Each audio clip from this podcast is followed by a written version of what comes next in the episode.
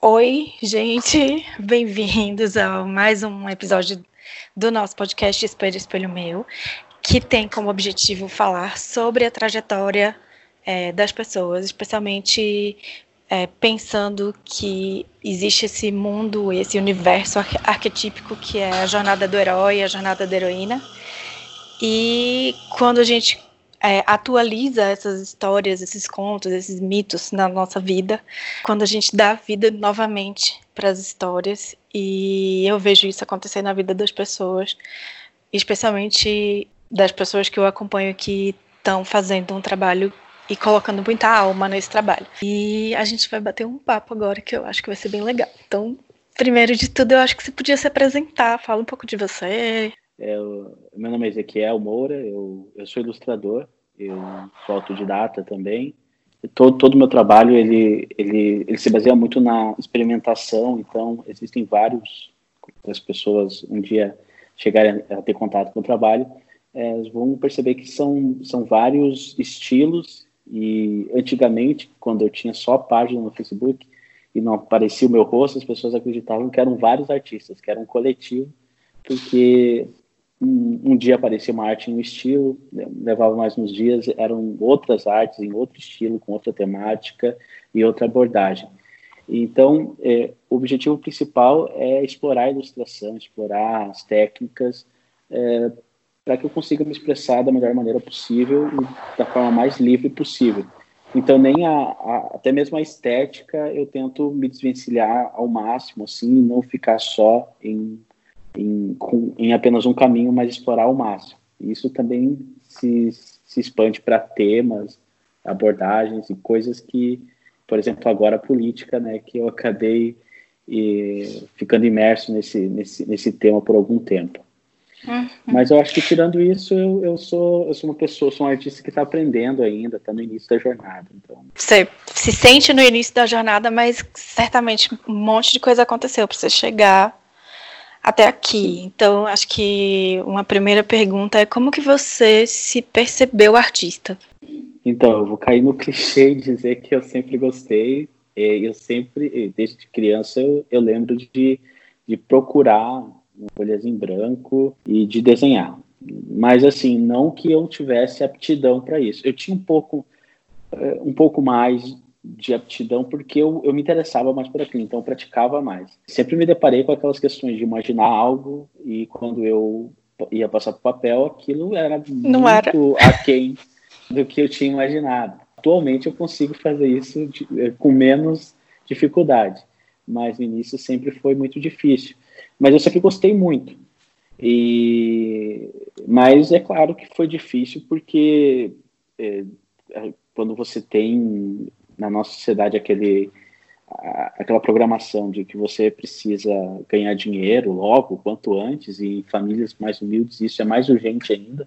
Então, é, a gente, é, esse conceito de infância é muito recente, né? Antigamente você tinha famílias que produziam mais mão de obra para que essas pessoas pudessem gerar algum tipo de recurso para a sobrevivência da família.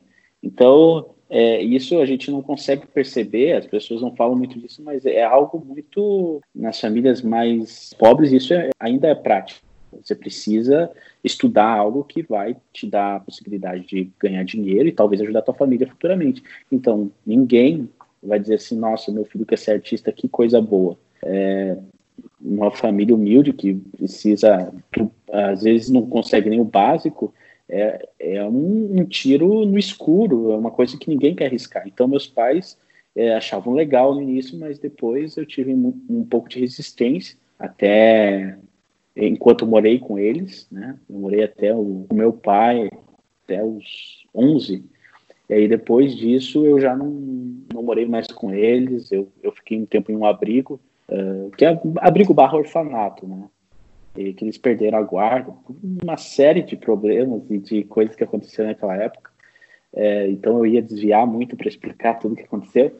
Mas aí quando eu fui para esse lugar, que chamava Lá Infantil Nosso Amiguinho, era de uma igreja que a minha família frequentava.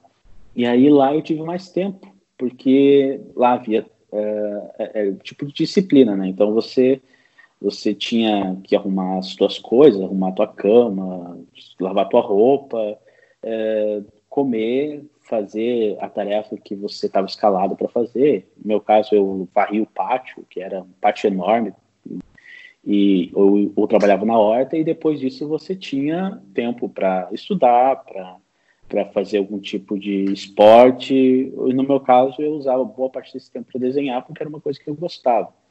E então eu comecei a ter mais tempo para me expressar e eu senti que isso facilitava muito para eu interagir com outras crianças, com outros adolescentes, porque não é todo mundo que tinha um tipo de, de facilidade para desenhar.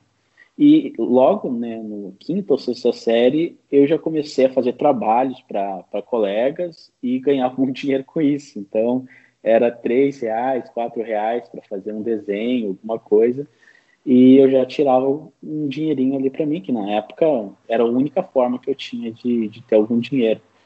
E foi assim. E, e da, só que chegou um momento na minha vida, no ensino médio, em que eu, eu, eu tinha que escolher é, entre arte ou direito. E eu, eu ganhei uma bolsa é, integral pelo ProUni é, de direito. Na época, eu achei que era uma boa ideia, porque entre arte e direito, a possibilidade de eu conseguir sobreviver é, com direito era muito maior do que com arte. Então, eu, eu comecei a fazer direito. Eu fiz dois períodos e, e todo mundo dizia: o que você está fazendo aqui? Por que, você está fazendo direito? Você devia estar tá fazendo arte, né? É, tá nítido que é o tipo de coisa que você gosta de fazer. Aí eu, eu deixei direito e na época design gráfico, acho que tinha uma novela que o cara é designer e ele tinha dinheiro e tinha sucesso. E aí eu falei, putz, eu vou entrar no meio termo, porque design, design eu vou conseguir ganhar dinheiro, mas eu vou uhum. trabalhar com uma coisa mais criativa e tudo mais. E consegui uma bolsa uh, em design gráfico na, na, é, faculdade aqui em Curitiba. Aí comecei a fazer, mas foi um período eu desisti também porque não é, é, sempre foi mais forte do que eu a, a, parte de desenhar. Então, às vezes tinha uma aula que não tinha nada a ver com desenho e aquilo me angustiava porque eu sentia uhum. que eu podia estar desenhando, que eu podia estar criando coisas e eu estava em uma aula que a minha forma de ver não estava me acrescentando em nada porque o desenho sempre foi uma compulsão às vezes até para mim eu sempre é, Agora é mais tranquilo, porque a vida ficou mais tranquila. Então, eu acho que a necessidade de desenhar toda hora, todo momento, diminuiu. Mas é, quanto mais difícil as coisas estavam, mais eu sentia vontade de desenhar. E, e pode perguntar.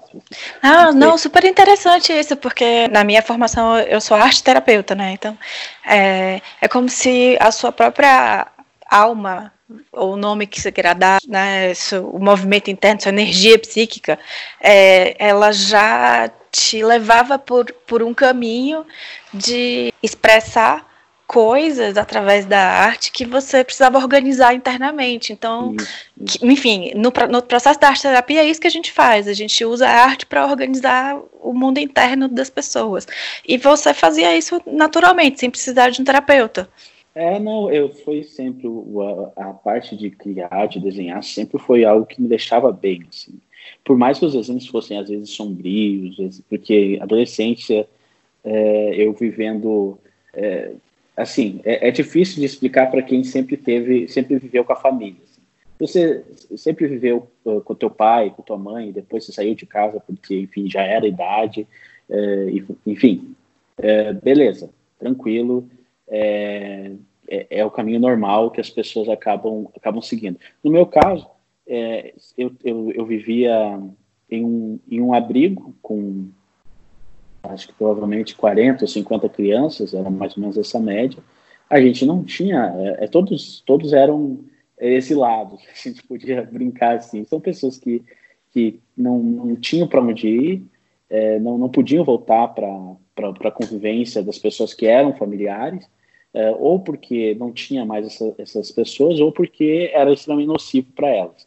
Então, a gente é, tinha que se ajudar, é, conviver com todas as, as, as, diferenças que, que havia de criação, de, de comportamento, todas as variáveis que você, que você possa imaginar. E isso era um tipo de, de realidade. Só que a gente estudava no, no colégio adventista, né? Que é da igreja adventista. Então, a gente estudava em um colégio particular. Nesse colégio particular era, eram, eram pessoas com dinheiro, pessoas é, com uma família estável, com, com outro tipo de realidade. E a gente se, se, essas duas realidades entravam em, em conflito diariamente, né? Desde Sim. você ter dinheiro para comprar lanche na cantina, a você participar de uma viagem específica que para os colegas aquilo não era nenhuma novidade e você não, não ter condições de, de e, e não e, e, a vergonha de, de admitir isso para os seus colegas que às vezes eles uhum. queriam que você fosse que você contribuísse ali com cinco reais para para um uniforme que eles queriam fazer e você não tinha, não era porque você não queria, uhum. você não tinha. Só que nessa cidade você admitir isso é um, é um sinal de fraqueza, né? Porque a gente quer se ver como igual, sempre quer se ver como tão é, capaz quanto os, todos os outros colegas. E não era uma questão Sim. de capacidade, era uma questão é, material de dinheiro, que era uma coisa que eles tinham, uma base uhum. e a gente não tinha. Como, como que foi então quando você fez a transição e que você entendeu que a arte era você então era uma artista profissional? Ou você não se vê como, a... como profissional? Não, agora eu, eu me, não, é, não sei se profissional é, é o termo, porque uh, profissional é, é, o tipo de é, um, é alguém que tem um método específico para atender diversos públicos e diversas uh, demandas. Eu vejo desse jeito. É, é, o, é o ilustrador profissional é aquele em que você vai passar um briefing, você vai mandar para ele uma referência específica, determinada estética, e ele vai te entregar aquilo, ele vai ter paciência para fazer os ajustes, é, ele vai trabalhar com uma tabela de preços e etc, etc. Eu sou eu sou muito mais autoral, então eu vou fazer as coisas do meu jeito e, e pode ser que você goste, pode ser que não, mas é muito mais fácil, por exemplo, eu criar um desenho e a pessoa adquirir o desenho pronto do que alguém vir com uma ideia hum, já moldada e pedir para que eu reproduza aquilo. Porque o, o, a forma como eu desenho, ela tem muito de improviso, ela tem muito de coisas que eu estou sentindo no momento. Então, quando alguém já tem uma ideia pronta, aquilo já cai de uma maneira meio indigesta para mim. Uhum. A não ser que a pessoa diga assim, olha, o tema é uh, amizade. Faça do seu jeito, não se preocupa com o estilo, só quero que você trabalhe com esse tema. Aí é algo que eu, que eu me sinto assim mais uh, mais à vontade para criar. Por isso que eu não sei bem se, se, a, se a questão profissional se encaixa. Porque eu sobrevivo, é, eu sobrevivo não, eu vivo, e vivo bem, graças a Deus, mas a maior parte deles são de artes autorais, são artes que eu criei do meu jeito, e, e, e é um problema realmente quando alguém vem com uma ideia muito é, delineada, porque para mim, quando a pessoa ela já tem assim, ela já desenhou, então quando ela manda para mim, ela só quer que eu reproduza aquilo, então para mim não tem trabalho criativo nenhum. E assim, Sim. Eu, eu, mas o momento em que eu consegui realmente falar assim, olha, eu estou vivendo de arte e eu vou fazer isso o resto da minha vida, é, foi, acredito que 2000 e, 2013 foi o, foi o ano em que percebi que conseguiria fazer isso, graças ao, né, na época, esse advento assim, mais forte aqui no Brasil das redes sociais. Eu percebi que eu não precisava é, focar só aonde eu morava, só em Curitiba, ou só uhum. as pessoas que me conheciam, em que eu podia mostrar esse trabalho para pessoas que não me conheciam e, e essas pessoas poderiam gostar do, dos meus desenhos do jeito que eu fazia, sem eu precisar é, distorcer muito isso para agradar A ou B. Eu entendo essa coisa do profissional porque carrega um peso, né? Mas você também não é um artista amador, porque você vive da sua arte ainda que esse trabalho seja um trabalho autoral. É, é, fica em um limbo, né, no termo, né, porque é exatamente isso que você falou, é, é minha profissão, meu trabalho, né, eu acho que o meu uhum. trabalho é esse. Mas quando você coloca, não digo você, mas quando as pessoas falam, ah, ele é um artista profissional, eu vou dar para ele tal e tal demanda e ele vai conseguir executar. E não é assim. Ah, assim, não. pelo menos no meu caso, eu acredito que a maior parte dos artistas que, que prezam por algo mais autoral não é desse jeito. Você vai, vai falar para ele, olha, eu queria uma caricatura. Não, mas eu não faço caricatura. Eu nem sei por onde começar uma caricatura. Eu desenho é, flores, ou eu, eu, eu trabalho com algo muito mais poético, que explora muito mais as cores, ou algo muito mais abstrato. Então, existem artistas dedicados, porque a arte é uma coisa, um espectro tão grande, Sim. que você sabe, você consegue ramificar estilos e, e técnicas e pessoas que fazem, que gostam, se dedicam para explorar bem é, determinado tipo de, de técnica e outras não. E, mas com o público, né, quando você não está mais lidando com, com universitários ou com alguém da academia, que depois eu fui fazer artes na, na UFPR aqui, é, quando é algo muito mais para o público geral, as pessoas acham que o mesmo sujeito que faz retrato é o cara que faz ilustração para livros infantis, ele consegue fazer quadrinho, ele consegue é, pintar em tela e consegue, sabe? Porque você é artista e você Sim. recebeu esse dom divino e você é capaz de fazer tudo isso. Na verdade, eu me formei psicóloga, mas psicologia foi minha segunda graduação, não foi a primeira. Então, eu demorei muito tempo para poder chegar no, nesse lugar de, de psicóloga que depois eu percebi que foi um lugar que me deu muita coisa e ainda me dá, tem uma legitimidade, né, que eu acho meio ridícula, mas existe isso, é, de você fazer o trabalho que eu faço sendo é, psicóloga te dá um status maior, que de novo eu acho uma bobagem. Se eu for contar da hora que eu saí da escola até quando eu me formei em psicologia, contando que eu fiz uma faculdade no meio, já, já trabalhava, já atendia, já fazia um monte de coisa, é, foram uns 15 anos mais ou menos. Quando eu estava chegando no finalzinho da faculdade, começou a acontecer um fenômeno interessante que as pessoas falavam que eu era artista. E aí come, começou um monte de gente, né? Eu fazia um mapa astral com uma pessoa, ela falava, não, mas esse mapa astral é de artista. Aí eu, sei lá, via jogar tarô, porque eu sempre me, tive muito envolvida com essa coisa dos oráculos, dos arquétipos, dos mitos. E a pessoa falava, não, mas você tem certeza que você escolheu a profissão certa? Eu acho que você é artista. Eu falava, cala a boca, moça, pelo amor de Deus, fecha essas cartas e abre de novo, porque tá errado isso. Eu levei muito tempo para chegar nesse lugar de psicóloga. E aí aconteceu uma coisa muito interessante, porque eu sempre fiz coisas artísticas. E eu atendia num ateliê de artes. Eu, a minha sócia era uma artista plástica. É, só que quando eu comecei a faculdade de psicologia, eu, isso foi mudando. E eu fui cada vez mais atendendo naquele formato mais quadradinho de, de psicóloga.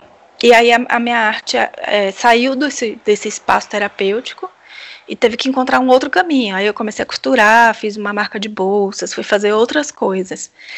E eu entrei num conflito tão grande que aconteceu uma, uma cisão.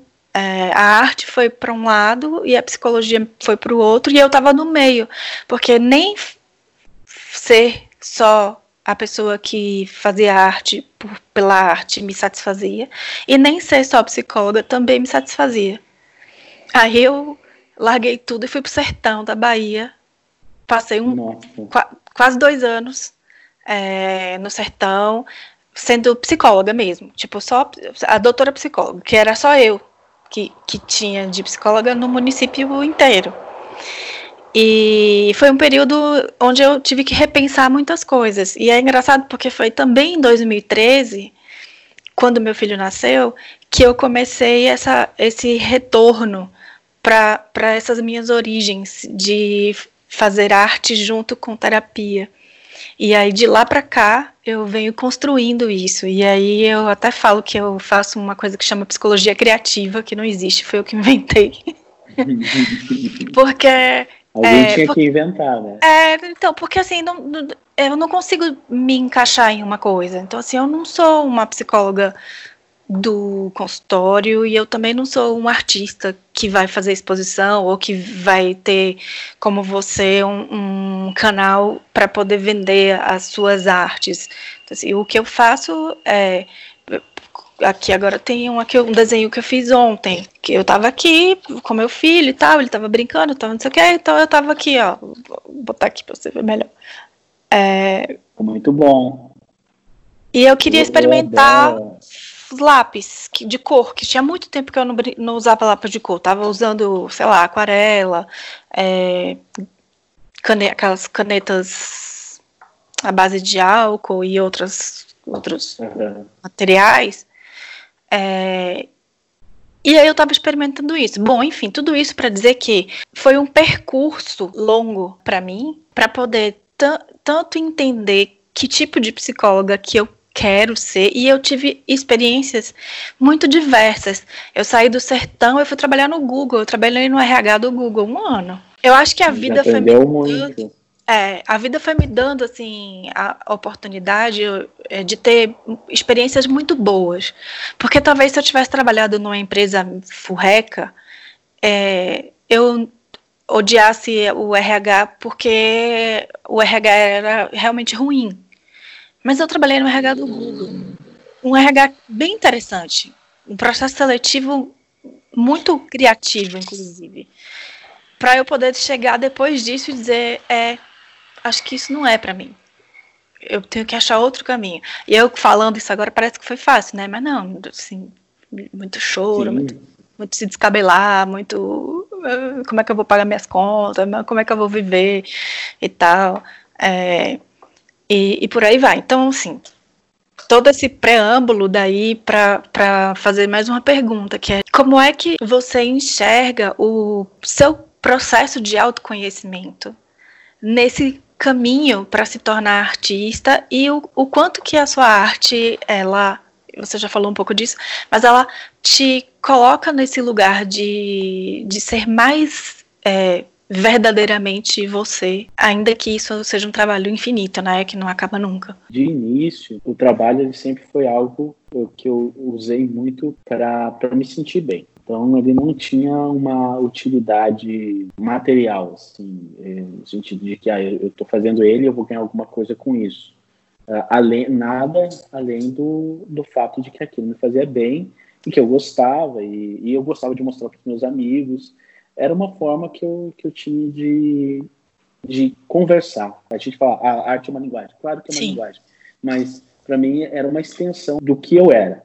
Eu, eu tinha que mostrar para as pessoas que eu não era só aquele cara que estava extremamente complicado, com, não, não tinha basicamente nada além do fato de saber desenhar. Eu escrevia também, eu eu me expressava artisticamente e, e, era a única coisa que eu tinha de diferente do, da maior parte das outras pessoas. É, a única maneira de, de algum destaque, enfim. É, e quando você é adolescente, e, e, eu falo da adolescência porque é o momento em que eu parei de pensar em copiar alguns desenhos e comecei a desenhar os, os desenhos do meu jeito. Conheci Salvador Dali, é, conheci vários outros pintores é, e artistas em, em, que eu, eu percebi que eu entendia parte do processo deles. Eu entendi, algumas pessoas viam só uma pintura pronta e, e não entendiam a, como eu, aquele, aquele cara chegou até aquele ponto. E eu comecei a, a, decodificar, a olhar e falar, ah, ele fez, ele pensou assim, ele, ele, eu não sei pintar como ele pintou, mas eu consigo ver uh, o padrão das pinceladas. Então, é, eu comecei a perceber que não era só uma aptidão, que eu, que eu conseguia decodificar aquilo e não fazer igual, porque eu, na, naquele momento eu já entendia que é, emular o estilo de outro artista é, é, é, uma das piores coisas que você pode fazer, não pra, no sentido de aprendizado. O aprendizado é interessante você emular, mas você se dedicar a emular, é, você você está pegando um atalho que você não vai chegar a lugar nenhum. Porque é, quando você olha o trabalho de alguém e diz, ah, é tipo Romero Brito, é, sabe, a, a, tua, uhum. a tua arte, todo o teu trabalho, ele esfarela, porque você não vai ser.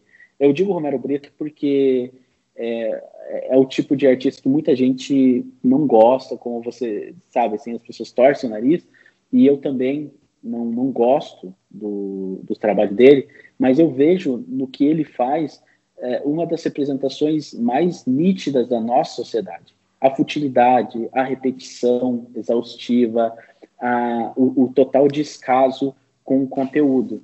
Então, nesse sentido, ele representa uma sociedade de uma forma exata, assim, e, e se a história da arte futuramente vai falar do Romero Brito, sim, porque ele vai falar desse momento extremamente é, em que a gente conseguiu tirar todo o conteúdo e deixou só uma casca, da, da sabe? Que é, tudo é consumo. Então, nesse sentido, nem, não sei nem se ele consegue ver o trabalho desse, desse jeito, se é proposital, mas ele consegue representar o nosso tempo. Eu estou falando dele porque é, eu vejo muita gente tentando emular o Romero Brito, gosta, porque, porque é muito fácil fazer essa desconstrução que eu estou te falando. Você, uhum. Elas veem as formas geométricas, veem que em um pedaço ele coloriu de uma cor, outro pedaço coloriu de outra, é, colocou uma flor no olho, é Romero, sabe? É, fica. As pessoas conseguem fazer isso. Ele foi é, engolido pelo trabalho dele, né? Eu, eu, eu é. tenho essa sensação, sim. Que, não... então, então muito, muitos, muitos artistas amadores começam nesse sentido. Só que se você conseguir ver o trabalho em mandala, que, que, é, que é um trabalho também de que existem padrões que a gente consegue reconhecer, entender como, de início como funciona essa questão de repetir padrão em círculo uh, e depois repetir outro padrão em volta desse primeiro círculo e construir uma imagem, é, muitas pessoas com, com o tempo e alguma prática conseguem reproduzir isso bem e criar desenhos incríveis com a mandala, né? Então, é algo muito mais interessante mas trabalha com essa repetição de padrão. Mas os padrões em mandala e também fazendo o link com o Romero Brito são mais é mais fácil você reconhecer e, e se dispor a, a se jogar e a produzir algo do tipo. No meu caso, eu sempre gostei bastante de, de, desenhos achurados, mais complexos. Então, eu, eu acho que eu consegui dar esse salto para realmente tipo tentar fazer algo mais elaborado sempre com o desenho, porque era o que eu conseguia fazer com as canetas que eu tinha, com o material que eu tinha.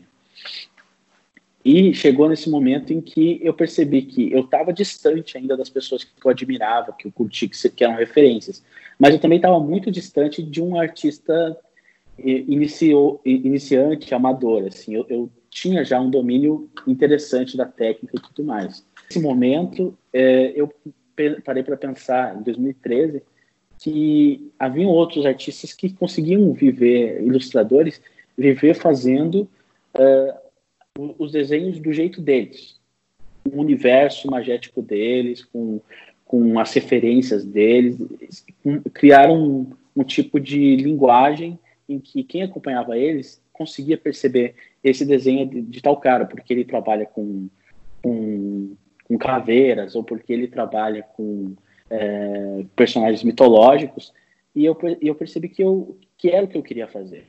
Eu queria desenhar a, as coisas do meu jeito, com as minhas referências, e, e viver disso, e vender esses desenhos para quem tivesse interesse em, em adquirir. Mas de início, a única coisa que eu tinha como objetivo era pagar meu aluguel e, e comer. Era isso. Se eu conseguisse pagar meu aluguel e comer, e, e, e talvez sobrar um dinheirinho ali para comprar os materiais, eu já estava feliz. Porque eu queria passar o máximo de tempo possível da minha vida desenhando. Esse era o meu, era, era o meu objetivo. E eu precisava bancar isso de alguma maneira. Então, se eu conseguisse vender os meus desenhos, era um ciclo que se alimentava e beleza. Só que uhum. depois você vai vendo que tem outras coisas que você quer. Né? Quando você é, consegue pagar o seu aluguel e sobra um dinheirinho a mais, você pensa em comprar uma roupa, você pensa em, em comprar um computador melhor. Sim. Enfim, as suas necessidades, é, elas nunca, nunca, nunca acabam. Mas eu, eu percebi em 2013, quando eu estava fazendo o curso de, de artes e consegui uma bolsa permanência, na época tinha isso, agora acho que não tem mais. É, uma bolsa permanente de, quatro, de 400 reais, que era o suficiente, se conseguisse juntar com mais um dinheirinho, era o suficiente para pagar meu aluguel. E, e, isso fazendo curso de artes. E eles também é, davam uma carteirinha que eu poderia comer no RU, aqui no restaurante universitário aqui de, é, de Curitiba. Aí eu falei, perfeito, eu, eu vou ter comida, pelo menos duas refeições, e eu vou ter uma ajuda no, no aluguel, e eu consigo esse dinheiro de alguma forma, enfim. E aí eu consegui é, esse fôlego. Tudo que eu precisei foi, tipo, uns meses para conseguir respirar e me organizar e conseguir dedicar mais tempo ao meu trabalho como artista. E aí uma coisa foi puxando a outra. Eu, eu publiquei na internet, uma pessoa viu e falou para outro, e eu comecei a, a, fazer a loucura de riscar as paredes do meu quarto. E, é pouca gente que tem essa coragem, né? É, de início. E fiz uns desenhos interessantes na parede. Eu fiz isso, isso também. É, é, é, complicado depois pra gente apagar, né? Gente eu eu fiz uma árvore na minha casa quando meu filho. Quando, é, foi o período mais difícil para mim, é, pós-maternidade, é, porque eu deixei de trabalhar, então eu meio que perdi um pouco a identidade de quem eu era. E eu ficava muito tempo em casa. Aí um dia me deu uma louca, peguei uma caixa de lápis de cera e eu comecei a riscar, fiz uma, uma mega árvore na casa onde eu morava, apartamento onde eu morava. Depois deu um trabalho para poder tirar. Tive a, a, a oportunidade de, de, começar a trabalhar com, com murais também, né?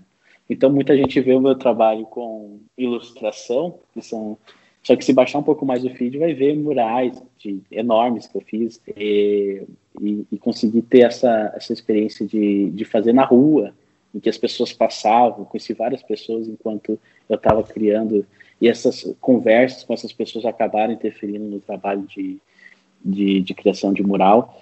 E é, e é, muito louco, assim, você é, chegar para um dono de um estabelecimento ou dono de uma casa e falar, olha, é, eu, eu só faço, não faço esboço, eu só quero que você me dê liberdade para criar.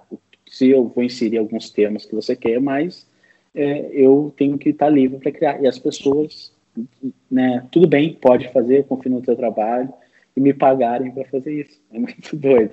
Então é, é, um tipo de coisa que eu não imaginaria, sei lá, quando eu tinha 15 anos que isso poderia acontecer.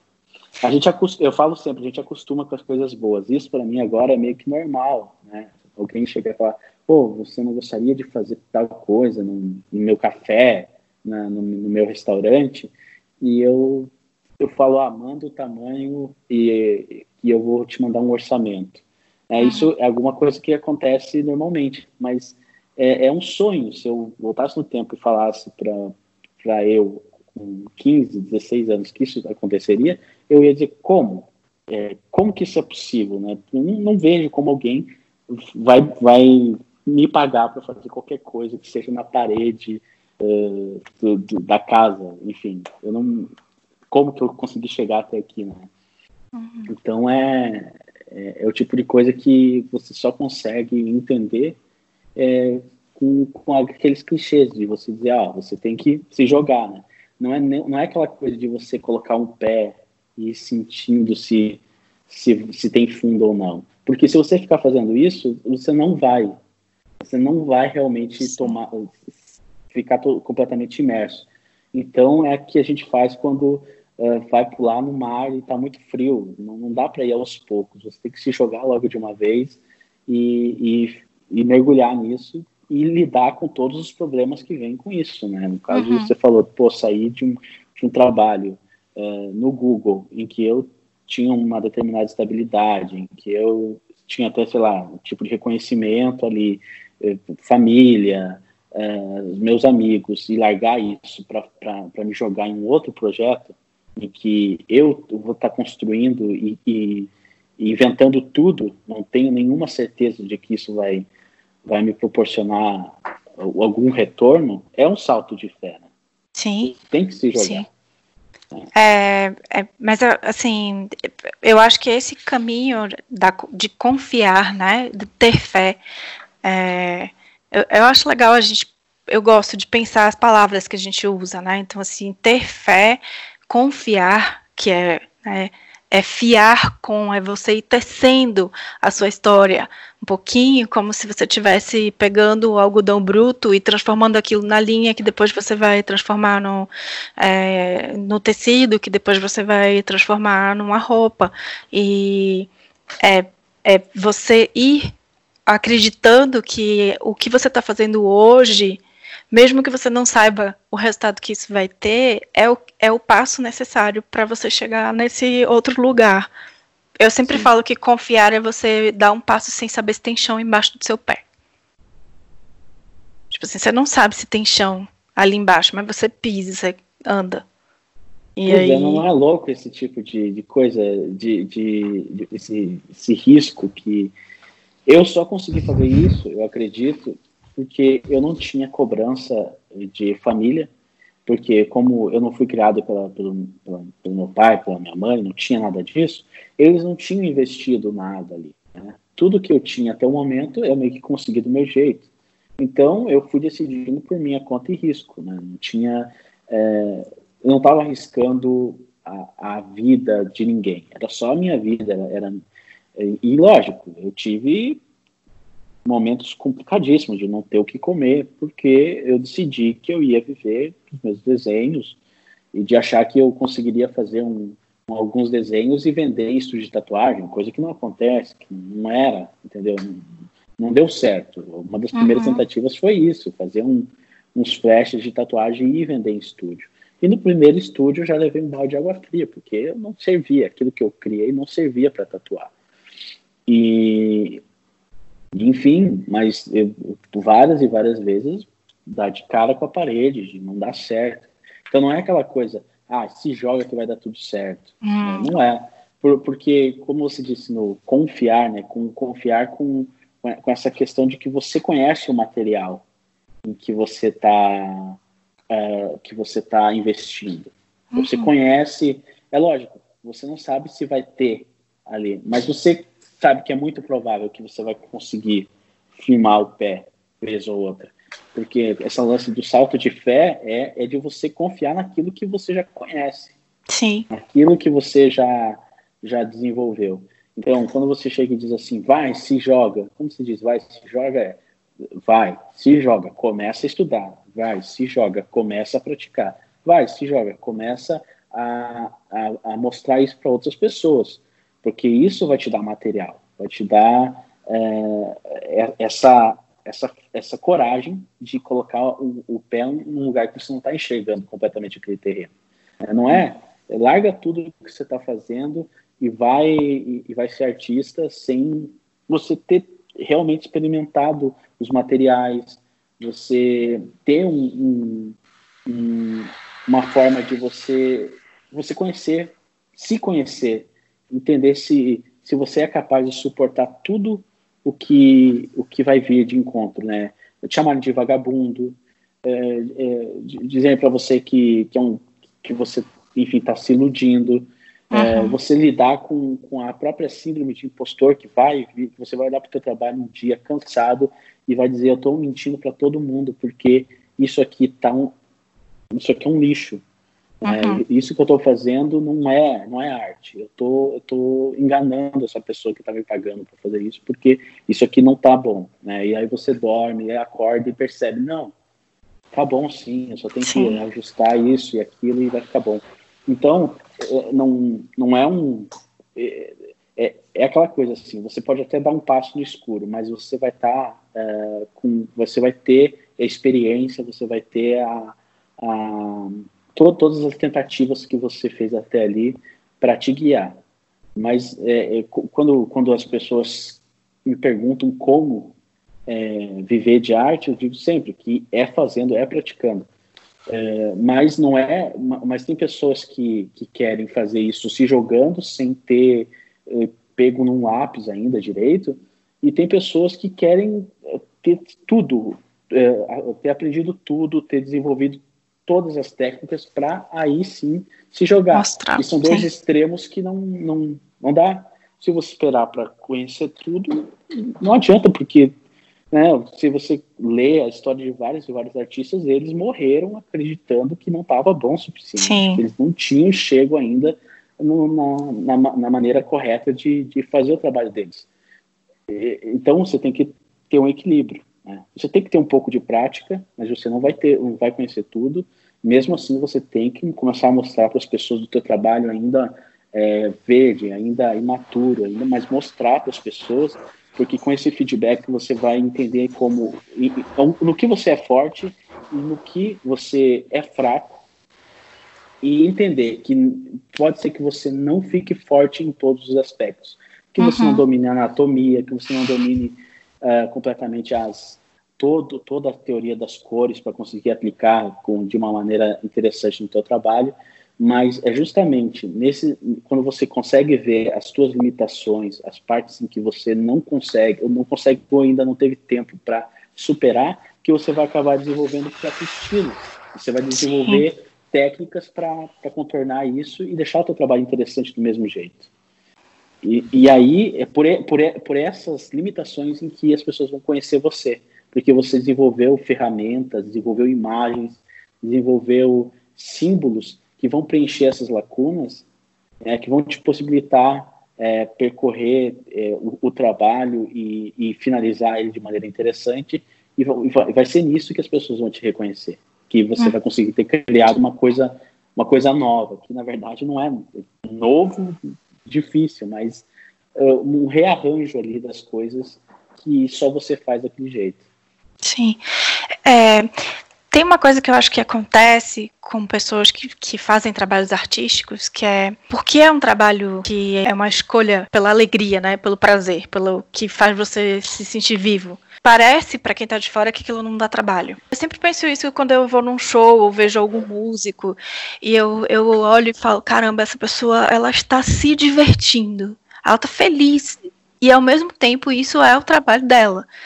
É, parece que ela chegou ali no show e, e aquilo dali brotou do nada. Assim, a gente não consegue ver o, o que está por trás daquilo, né? Então, assim, todas as horas de estudo, todos os dedos, se for, né, sei lá, um violão, alguma coisa assim, os dedos machucados, às vezes até sangrando, que você tem que para conseguir chegar naquele lugar e a, o tempo que é, que leva para você se aperfeiçoar, ou o chato que é você ter que repetir infinitas vezes a mesma música para ela poder ficar do jeito que, que você quer.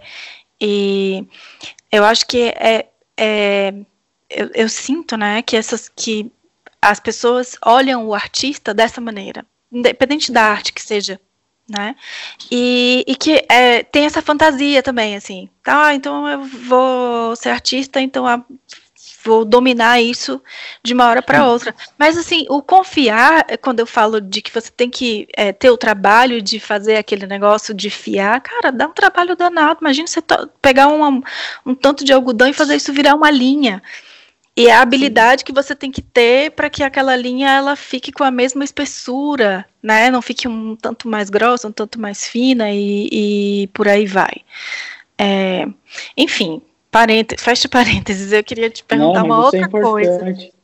Isso é importante porque é, um, é, um, é quase um clichê de qualquer artista que es, escuta a palavra dom, sabe? Porque quando diz alguém diz, você tem um dom, o dom ele não pressupõe trabalho anterior para você Sim. ter adquirido aquela habilidade. O dom baixou é uma coisa divina, você, baixou uma você coisa ganhou, lá. Você, você teve o privilégio de que Deus ou uma entidade superior te colocou nesse mundo para fazer isso e ele já te deu as ferramentas uh, e o corpo e a enfim existem alguns prodígios, né? Isso é inegável. Você tem algumas crianças que, que, que tocam instrumentos muito bem, que desenham bem, que cantam muito bem, mas assim é, são algumas algumas exceções para comprovar a regra de que o, o trabalho de arte é, é o que é, esse termo realmente tudo que ele engloba trabalho é é, é suor é, é você se dedicar e repetir repetir repetir aquilo da exaustão para talvez dali um ano, dois anos conseguir executar aquela, aquilo da, da maneira é. correta. Então, é, não essa a questão da, da palavra dom incomoda a maior parte do, dos artistas quando alguém chega e diz, não, mas você tem um dom, né? Mas para você é fácil. Não, não é fácil.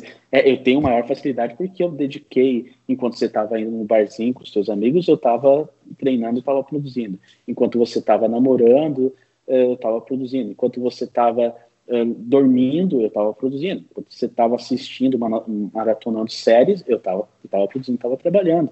Uhum. Então, essa é a diferença. É por isso que eu consigo fazer.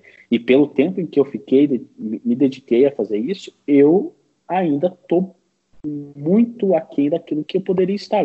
Sabe, a gente é frustrante, porque eu já tentei fazer isso tantas vezes, e por que não fica como, como eu quero, sabe? A gente, a gente se, se, se pega pensando, nossa, mas eu quantas horas da minha vida eu, já, eu dediquei para o desenho, e ainda assim não está ficando, não, não tá bom. Tá, mas aí tá você não está sendo muito perfeccionista demais, não. Não, não, não, mas aí que tá, é, é, é o, da onde você está olhando, sabe? Você, é, você aprende repetindo as coisas, né? você aprende é, fazendo e refazendo. E depois que você refez a, o mesmo processo várias e várias vezes, é, é de você supor que você dominou aquilo. E, e, tem dias que eu realmente eu consigo desenhar e, e, elaborar as coisas de uma maneira muito mais fácil. Agora tem dias que é terrível, que não sai do jeito que eu quero. É, então não tem muito de memória muscular. As pessoas acham, ah, não, então você aprendeu a fazer o sombreado e você vai fazer sempre do mesmo jeito. Não. Às vezes o teu corpo está frio, então você não, não vai conseguir fazer aquilo do, Aí depois de uma, duas horas você desenhando que você consegue fazer os traços do jeito uhum. que eles devem ser feitos. Tem várias coisas, né, vários fatores que influenciam na, na, criação. Então quando alguém chega e diz você é fácil para você porque você recebeu esse dom, é, é, é, frustrante porque diminui o trabalho, o esforço. Né? Sim. Né? Que, então se tem uma coisa que eu, que eu tenho que muita gente não teve é é esse prazer e essa necessidade de desenhar é que eu sempre tive. E muita gente meio que. Eu acho que todo mundo gosta de desenhar quando é criança. E chega um momento que para de fazer isso porque escolhe outra coisa mais interessante para fazer. Ou porque e alguém sempre... diz que seu trabalho tá feio. É, ou pode ter Aí, alguém que. Alguém vai lá e faz. Ali. Pá, você perde isso. É, vai... Eu vi um professor, uma professora fazendo Caralho. isso com uma aluna uma vez. E eu dei graças a Deus que eu, que eu entrei na faculdade de artes, eu já, já tinha meus 20, 26, 27 anos. Então eu já eu já eu já estava seguro do que eu era capaz de fazer. Quando eu entrei na, no curso, eu já, já fazia mural, já tinha trabalhado é, vendendo realmente os meus desenhos, então eu estava seguro. Se o professor chegasse e dissesse para mim, ah, não tá bom, porque outra coisa do tipo, eu, eu, tudo bem, é a tua opinião. Eu, eu já estava uhum. com esse nível de segurança porque eu já, já tinha andado ali um caminho. Mas eu tinha uma colega minha, é, ela, ela desenhava super bem, fazia uns, uns, retratos, assim, era o tipo de pessoa que conseguia te olhar cinco minutos e fazer um, um, um desenho assim muito bom, com um estilo muito interessante é, e quase realista, assim, sabe? Ela tinha um traço muito bonito. E ela tinha um sketchbook lindo, cheio de desenhos e, e de coisas que ela desenhou. E ela foi com o objetivo de mostrar para professor e ganhar aquele tapinha nas costas para que a professora dissesse que ela é um, um floquinho de neve especial. Todo artista tem essa, esse, esse desejo. No fundo, fique digam Adorei que o floquinho de neve. A gente aprende depois com o tempo que isso não é importante, porque é, mais quando você é adolescente ou um jovem adulto ali, você quer que o teu professor, que é a pessoa que você vê como autoridade no assunto, Sim. dê aquele carimbo de aprovar e diga, não, realmente você é muito bom, você é melhor do que todos os outros alunos que já passaram nessa faculdade, uhum. Né? Enfim, e ela fez essa investida para a professora, era uma professora de desenho, a professora pegou o sketchbook, passou, olhou uns dois, três desenhos, fechou o sketchbook, entregou na mão dela e disse assim, muito bom. Mas agora, vamos sair um pouquinho da caixinha. Eu acho que desenho é bom, mas você tem que sair um pouco da caixinha. Você ainda está muito uh, no, no, figurativo, sabe? Meio que deu um, um balde de água fria e essa menina parou de desenhar. Ela parou. Ela parou. E depois, no tempo que eu fiquei no curso, ela se dedicou à, à performance, é, se preocupou muito mais com a questão do discurso, coisa que é legal mas é quando você começa a fazer arte para artista, você não faz mais arte para o público, né? Para as pessoas em geral. Você começa a, a, a pregar para convertidos, né? Só para as pessoas que vão conseguir decodificar todas as referências, que leram os mesmos artigos que você leu, que conhece os mesmos autores, e, e aí fica muito hermético, né? Fica arte para artistas. Uhum. E eu acredito que, que tem que ter né, alguns artistas que, com, que conheçam tudo isso, se dediquem a, a, atender esse público, que é, que é muito escasso e muito seleto. Mas eu sempre me preocupei com o público em geral. Né? Então, uh, tem os desenhos mais complexos e quando eu vejo, eu estou fazendo desenhos de, de animações que eu gosto, estou fazendo desenhos que, que poderiam estar num livro. Esse negócio da, da busca da aprovação é bem interessante, né? Porque é, isso é extremamente limitador, né? Assim, você ficar só querendo que a pessoa te diga que você é bom é, te impede de realizar coisas. Porque você não vai experimentar, não vai testar, você só vai querer acertar. E, enfim. É, aí tem mais várias perguntas que eu, que eu queria fazer para você, mas vou tentar resumir também para não ficar te alugando muito. É, você falou sobre esse tempo que você é, passou vivendo no orfanato, que acho que foi a partir dos 11, dos Isso. 11 anos. É, é, e, e, dessa coisa do, do, desenho ser um lugar onde você se encontrou e, e, que eu vou usar essa palavra, você não usou, mas eu vou usar essa palavra que é o, é, desenho é, te deu uma, uma sensação de pertencimento. Que, vou, vou, transformar numa pergunta, né? Então, assim, desenhar fazer arte, colocar aquelas coisas no papel, elas eram além de uma forma de você expressar coisas que você não conseguia nomear, talvez até porque você não tivesse os recursos para dar nome, porque nomear as coisas é, não é fácil, né? Alguém precisa explicar para gente é, algumas palavras para a gente conseguir entender. Eu, eu, vejo isso com meu filho, eu tenho que dizer para ele, olha, você está com raiva agora, você está bravo, agora você está triste. Senão ele não sabe o que, que é que ele está sentindo. Então, é, a gente não sabe às vezes o que a gente está sentindo porque a gente não consegue, não consegue dar nome. Aí dá um, ciricutico por dentro, a gente fica uhum. sem saber ah, o que está acontecendo comigo, o que está acontecendo comigo. Mas o que está acontecendo é você não sabe dizer o que você está sentindo. Então, o que eu escutei no seu, no, na sua fala é que a arte, de certa forma, ela traduzia para você coisas que você não sabia nomear não é como se eu vejo que tem, tem pessoas que, que têm uma, uma visão muito é, romântica, até mística do, do processo artístico. Aquela pessoa que começa a desenhar meio com desenho automático e ela cria um negócio que ela não está vendo o padrão, mas quem vê de fora, ah, você está tá falando disso, disso, disso, disso. Pode ser que aconteça com algumas pessoas esse tipo de coisa, por conta de algum trauma, etc. No meu caso, eu entendia mais ou menos o que eu estava querendo dizer. Eu entendia porque eu buscava, uh, eu, eu, buscava alguma forma de, quando eu falo de, de uh, universo imagético é isso. Você começa a criar eh, personagens ou cores ou, ou, até mesmo a forma como você trabalha o traço para não, não necessariamente escrever, mas você está tá tentando contar alguma coisa, passar uma determinada mensagem. Ainda que seja não passar mensagem alguma, que seja completamente caótico, você está falando, você está contando alguma coisa. Quando, quando eu, eu falo disso, é, é porque eu mesmo, com 13, 14 anos, eu entendia por, por que, que eu estava desenhando aquilo que eu estava desenhando. Por que, por que de, de tão escuro, ou por que de dos personagens estarem tão deformados. Eu entendia que aquilo falava de algumas coisas que eu estava sentindo. Então não era algo completamente, é, como a gente pode dizer, uh, dionisíaco, né? Dionisíaco é, é, aquela, aquela coisa muito sentimento, é muito espontâneo. Eu adoro é, a, o acaso no desenho, o improviso, porque ele vem Uh, e é um problema que você tem que resolver, como na vida acontecem coisas que não estavam planejadas, não estavam no esboço né, que a gente fez. Mas é, não dá para fazer uma obra inteira só de improviso. Você precisa é, entender mais ou menos como, o, aonde você quer chegar com aquilo. E, e, eu acho que desde, desde o início, quando eu começava a fazer um desenho, eu entendia, eu, eu, eu queria chegar em determinado ponto. Mesmo que que não estivesse muito claro e que eu não admitisse isso, mas agora eu vejo que eu estava falando do que eu estava vivendo.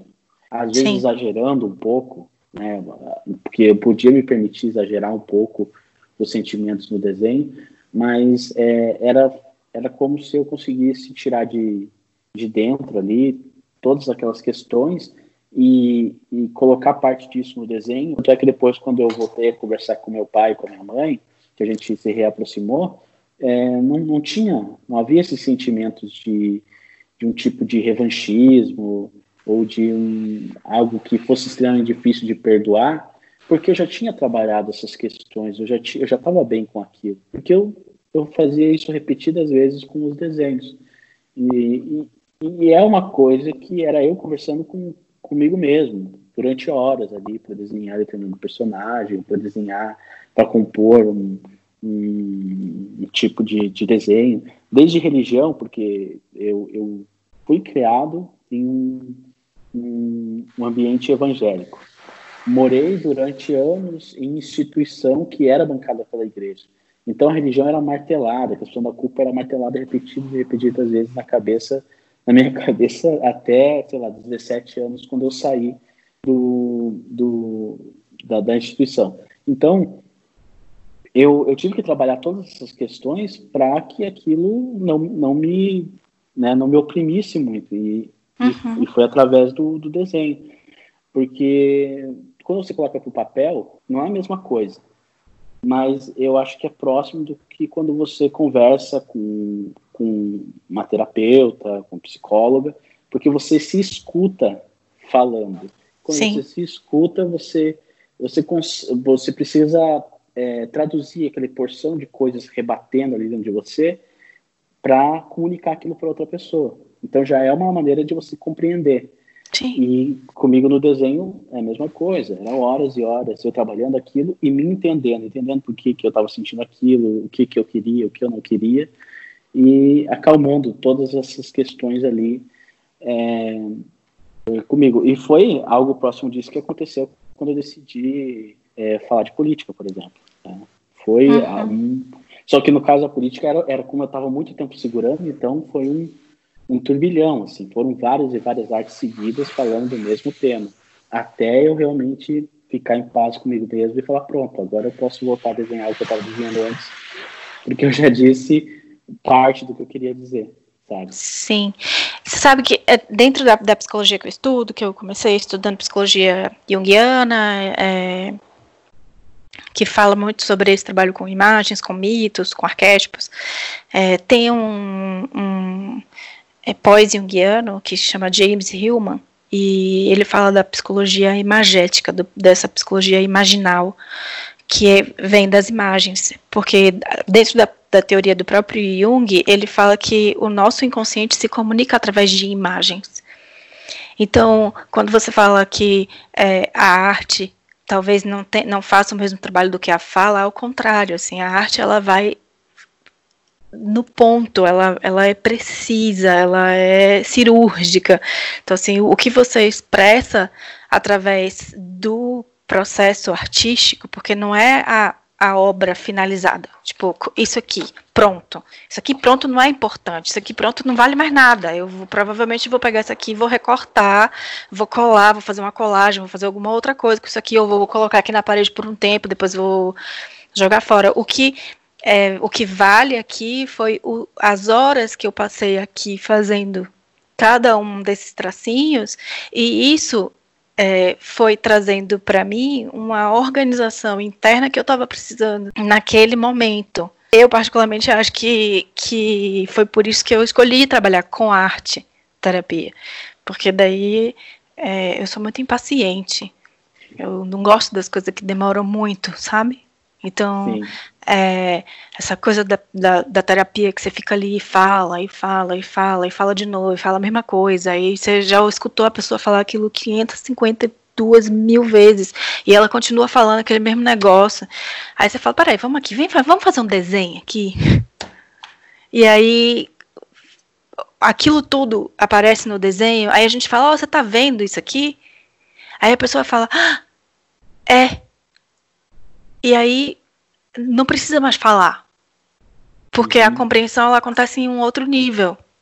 Porque a imagem ela vai nesse lugar do inconsciente. E a pessoa então caminha mais com mais facilidade, né? Pelo menos é o que eu tenho experimentado no meu trabalho. É, e eu vejo isso, eu vejo isso na sua fala agora que a gente está conversando, né? Que eu estou escutando a sua história, é, assim como eu vejo também na sua obra quando eu olho para as coisas que você desenha. Quando a imagem ela, ela é carregada desse conteúdo que, que, que vem desse lugar que é maior do que a sua consciência, ela vai tocar a outra pessoa também nesse lugar que é maior do que a consciência dela.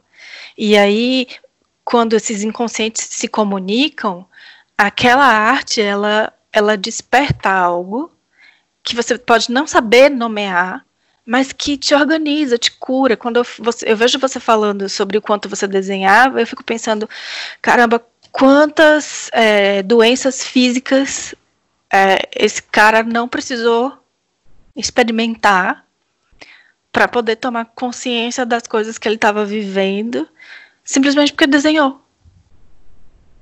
Assim, quantos sintomas neuróticos, né? Quantas neuroses você evitou na sua vida ou na sua história, porque você pôde colocar isso no papel.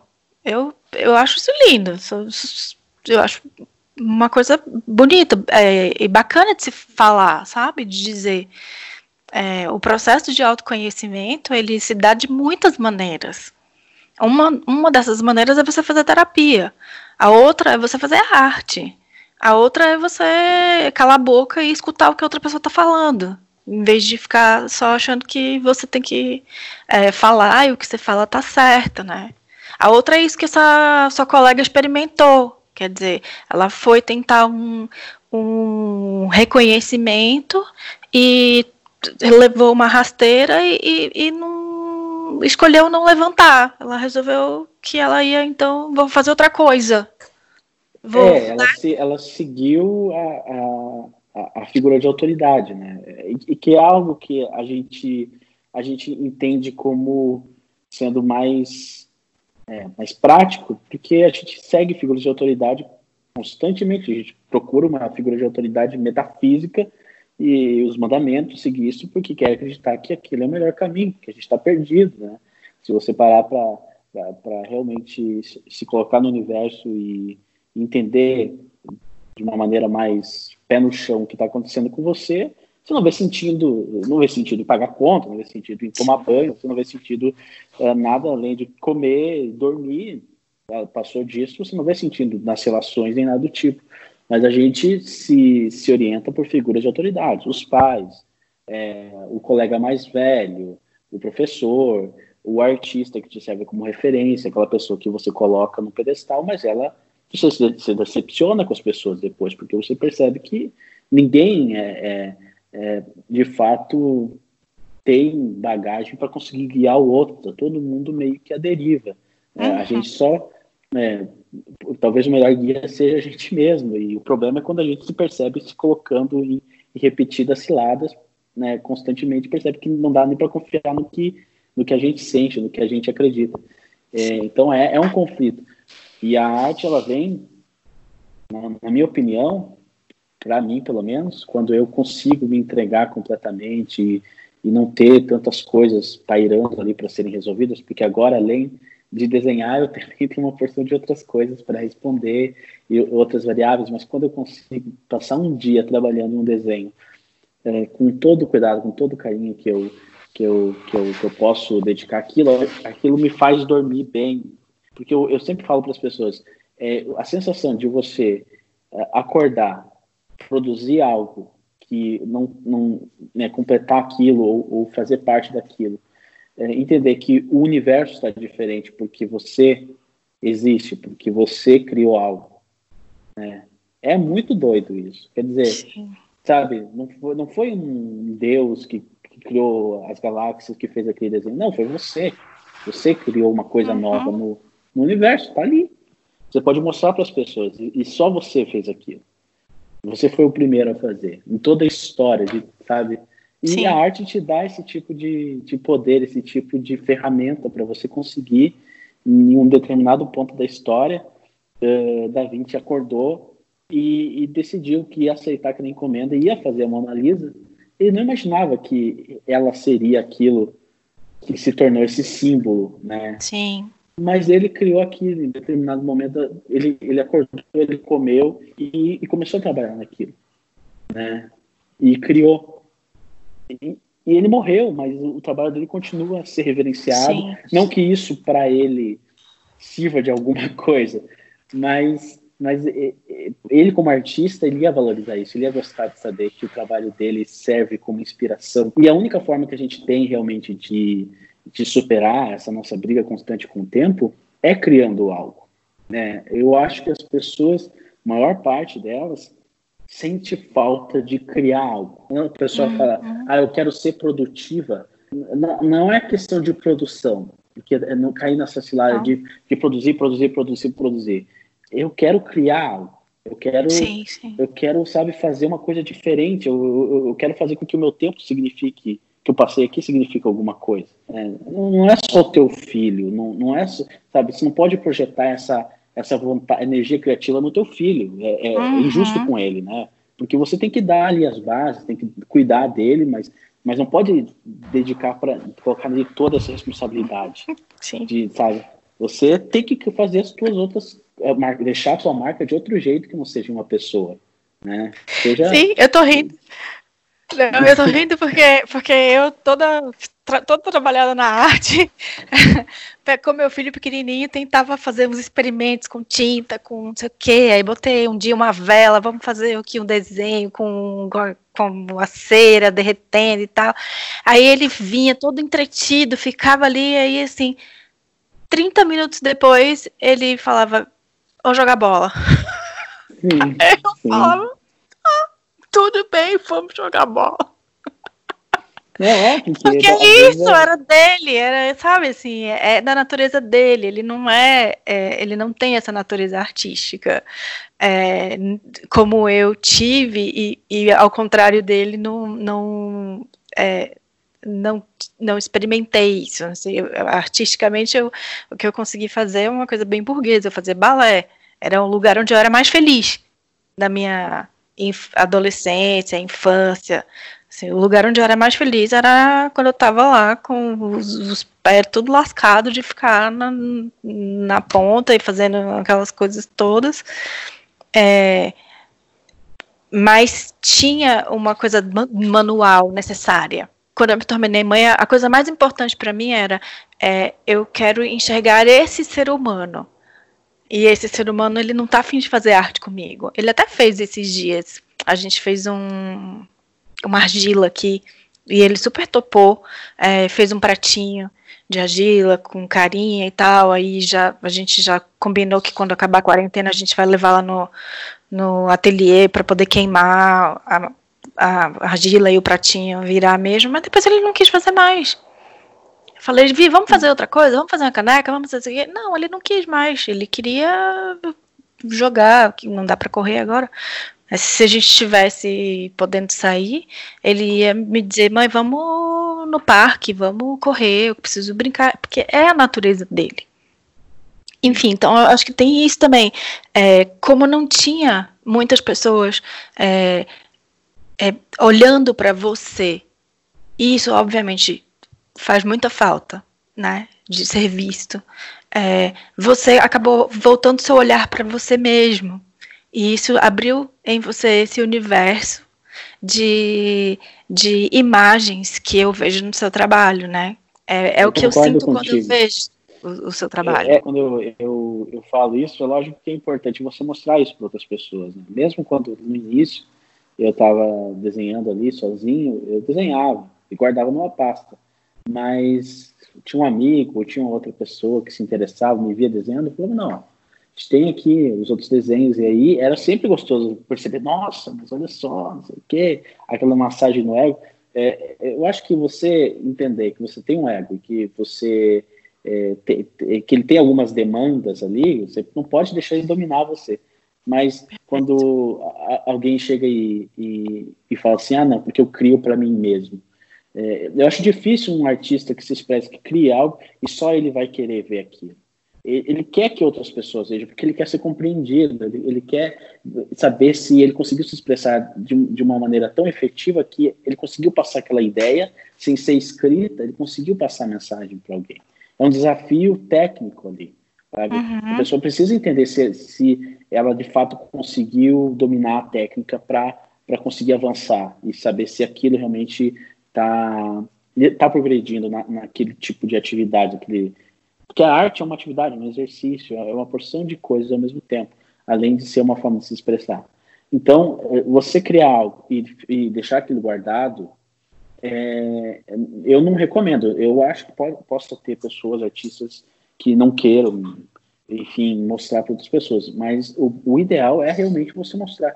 Desde que você acredite que não está legal, que está inacabado, que não mostra, mostra para as pessoas. Você tem a internet, você tem o Instagram cria um perfil, enfim, que não, não tenha tua foto, é, um perfil anônimo e publique. Coloque essa hashtag e mostre para outras pessoas, sabe? É, porque faz parte do, da construção do teu trabalho é, é você ser compreendido, é você conseguir falar. Até porque quanto mais você fizer isso e ter o feedback, melhor você vai conseguir se expressar.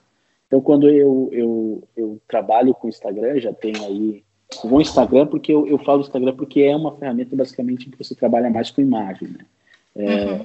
Então, eu, de início, eu comecei a trabalhar de determinada forma. Depois, entendendo como funcionava a plataforma, o meu trabalho se modificou para se adequar melhor a, ao Instagram, à plataforma. Então, de desenhos hiper detalhados, com vários personagens espalhados em uma folha, eu percebi que se eu fizesse um centralizado, era mais efetivo, porque você tem um quadradinho pequeno ali para ver a imagem. Você não, não, se for muito detalhado, só vai aparecer uma porção de traços emaranhados, mas não vai ser atrativo.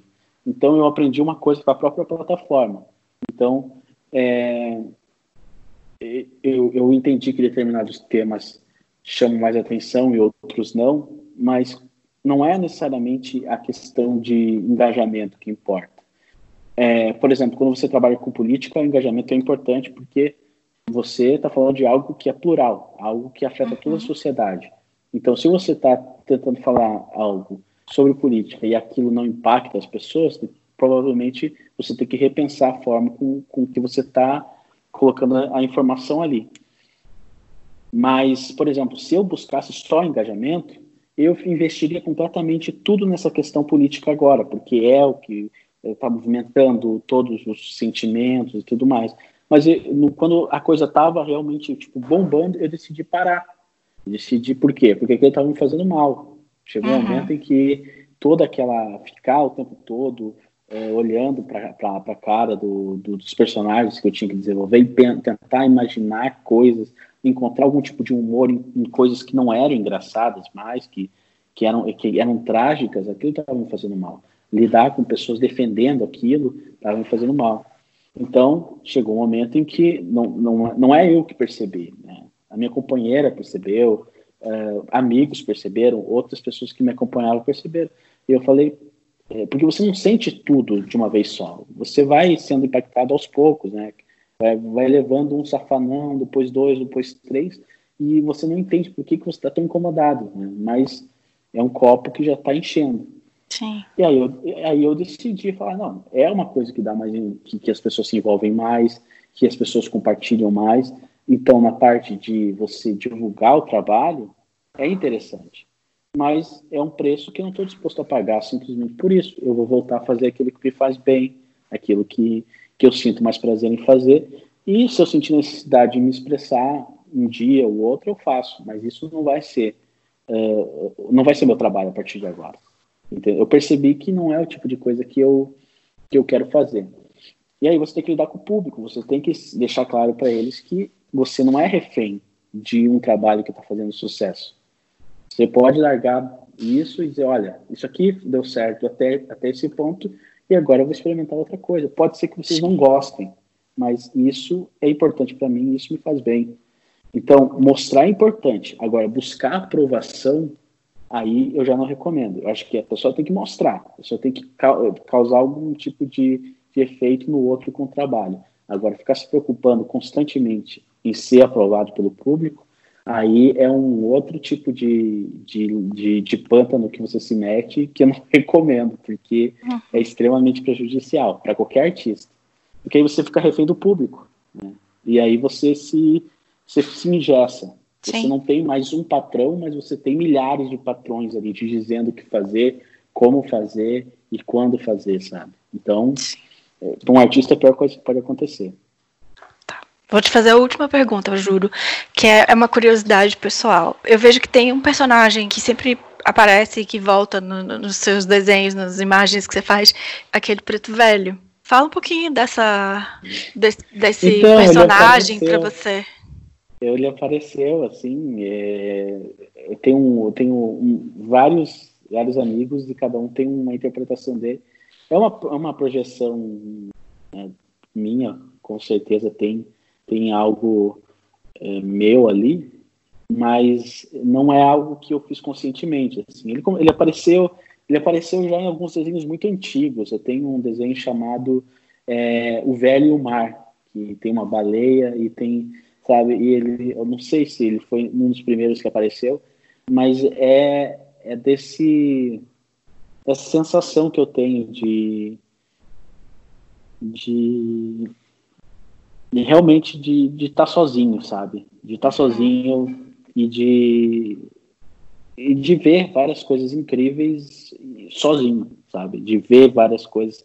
Não sei se já aconteceu é, de você ver uma coisa e falar, nossa, isso aqui é incrível mas eu vi, passou, já foi. E, e, mas, nossa, isso aqui, as pessoas, mais pessoas deveriam ver isso. Deveriam ter, ter visto isso comigo, mas eu estava sozinho nesse momento e não tive ninguém com que compartilhar. E ele é esse personagem, ele está sozinho, ele está andando. Ele, ele, eu tenho uma série que eu fiz, acho que 60 desenhos, 60 desenhos com ele, até mais talvez, é, assim, intervalo de um, dois meses, em que ele, ele perambula por vários e vários uh, lugares míticos, é, situações em que ele encontra uma, alguém, mas ele se vê que acaba tendo que também se desfazer disso. E, e ele vai para o sertão do Brasil, uma coisa meio é, veredas ali, do Guimarães Rosa, e depois ele, ele perambula por outros lugares, mas é, nada que assim eu pensei em fazer, sabe? Eu, uhum. eu sentei e comecei a rabiscar, fazer o fundo e de repente ele apareceu naquele cenário. É, muitas vezes quando estava finalizando o desenho eu meio que, que aparecia o, o, o título do, do, desenho, né? Que, que daria algum algum fio para as pessoas decodificarem aquilo. Na, na, minha na minha opinião é é um, é um dos trabalhos que eu mais gosto, que eu, que eu mais me identifico porque porque, porque assim ele ele não, não dá tanto enfoque para ele né? é muito mais aonde ele está o que está acontecendo em volta dele o mar o, o sentimento então às vezes é só a silhueta dele às vezes é ele pequenininho e uma paisagem enorme e porque eu eu, eu enfim eu, eu gosto de, de, de imaginar que a, a gente sente coisas parecidas, né? É, é meio lógico pensar isso.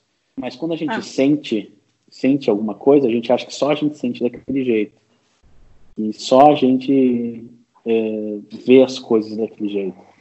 E, e aí, quando eu comecei a publicar essas artes, eu percebi que muitas pessoas é, sentiam é, aquele tipo de, de atmosfera. Era algo muito que, que, que se ampliava e que muitas pessoas se identificavam. Então, é, muita gente adquiriu as artes e, e, ah, o combo do velho, o combo do velho mar, porque são fala de, de saudade, fala de, de, solidão, fala, mas não de, de, de uma forma é, muito dramática, em que aquilo é exagerado, né?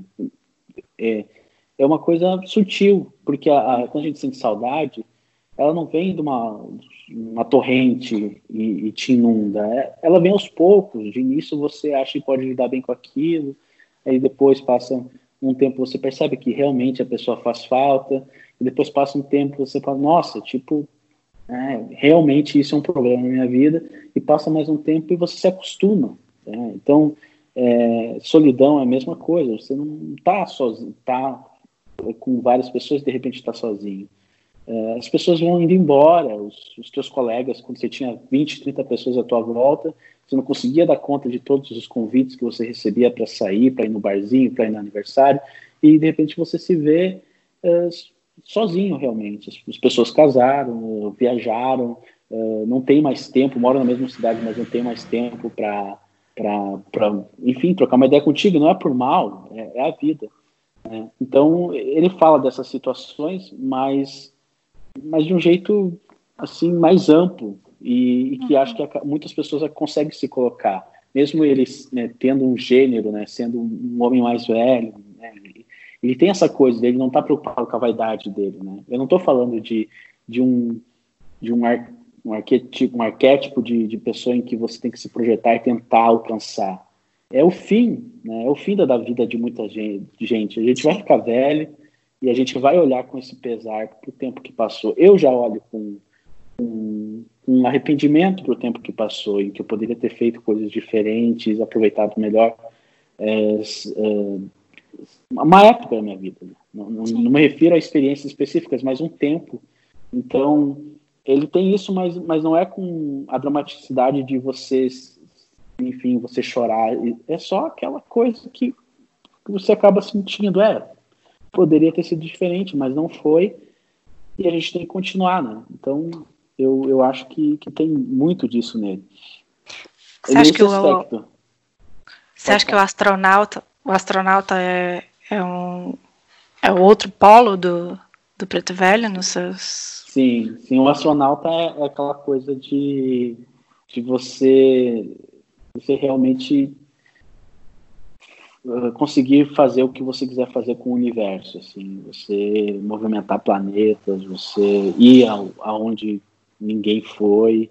E eu acho que o astronauta é mais aquela, aquela faceta do, da, do poder que o que de você poder criar uma coisa, de você poder criar qualquer coisa que você conseguir imaginar e talvez não da maneira como você imagina, mas se aproximar disso por, por meio do, da ilustração, do desenho uhum. ou, ou, da escrita, por exemplo, é essa faceta que esse poder que a arte te dá, de você alcançar e, e brincar com a realidade, porque ele tá, se você vê alguns desenhos, ele está soltando pipa com, com planetas, ele está andando, se equilibrando numa uhum. cauda de um.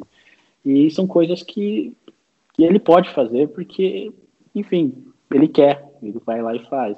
Então Sim, tem essa, essa, essa, onipotência que o, o outro sujeito não tem. Mas ao mesmo tempo, eu percebi que ele como personagem, o, o velho, ele, ele tem a questão da experiência, ele tem essa coisa do, dele saber lidar com as coisas, né? ele saber lidar.